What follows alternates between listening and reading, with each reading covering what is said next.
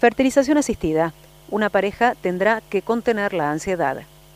Rechazaron una medida cautelar a favor de una mujer de 37 años y su marido para realizar un nuevo tratamiento, esta vez en la capital. Deberán esperar a la resolución de fondo.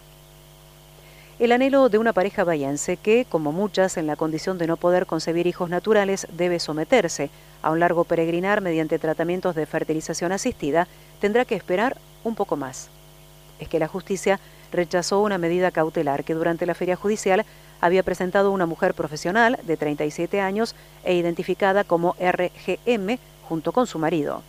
Ambos poseen dificultades y los tres intentos que se practicaron en clínicas de nuestra ciudad tuvieron resultados negativos, con lo cual reclamaron a la obra social por vía judicial rápida un intento en un centro de alta complejidad en la capital, planteo que fue rechazado por el Juzgado Federal 1 y ahora por la Cámara Federal.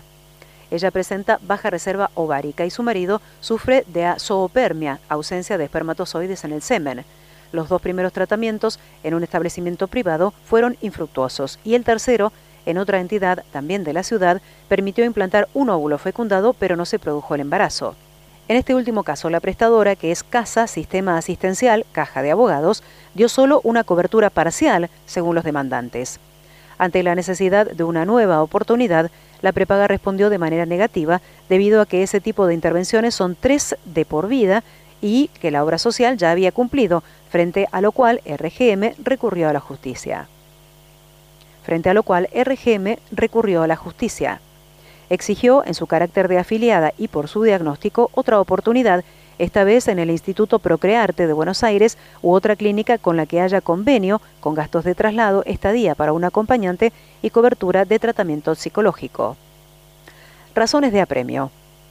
Ante el rechazo de la cautelar en primera instancia, la mujer aclaró en la Cámara que la espera para resolver el fondo de la causa se va a extender por un tiempo importante y que, en consecuencia, se vencerán los estudios ya hechos, deberá volver a buscar turno, que se otorgan por mes o cada dos meses, y tendrá que encontrar el tiempo de sus ciclos de aptitud para el tratamiento.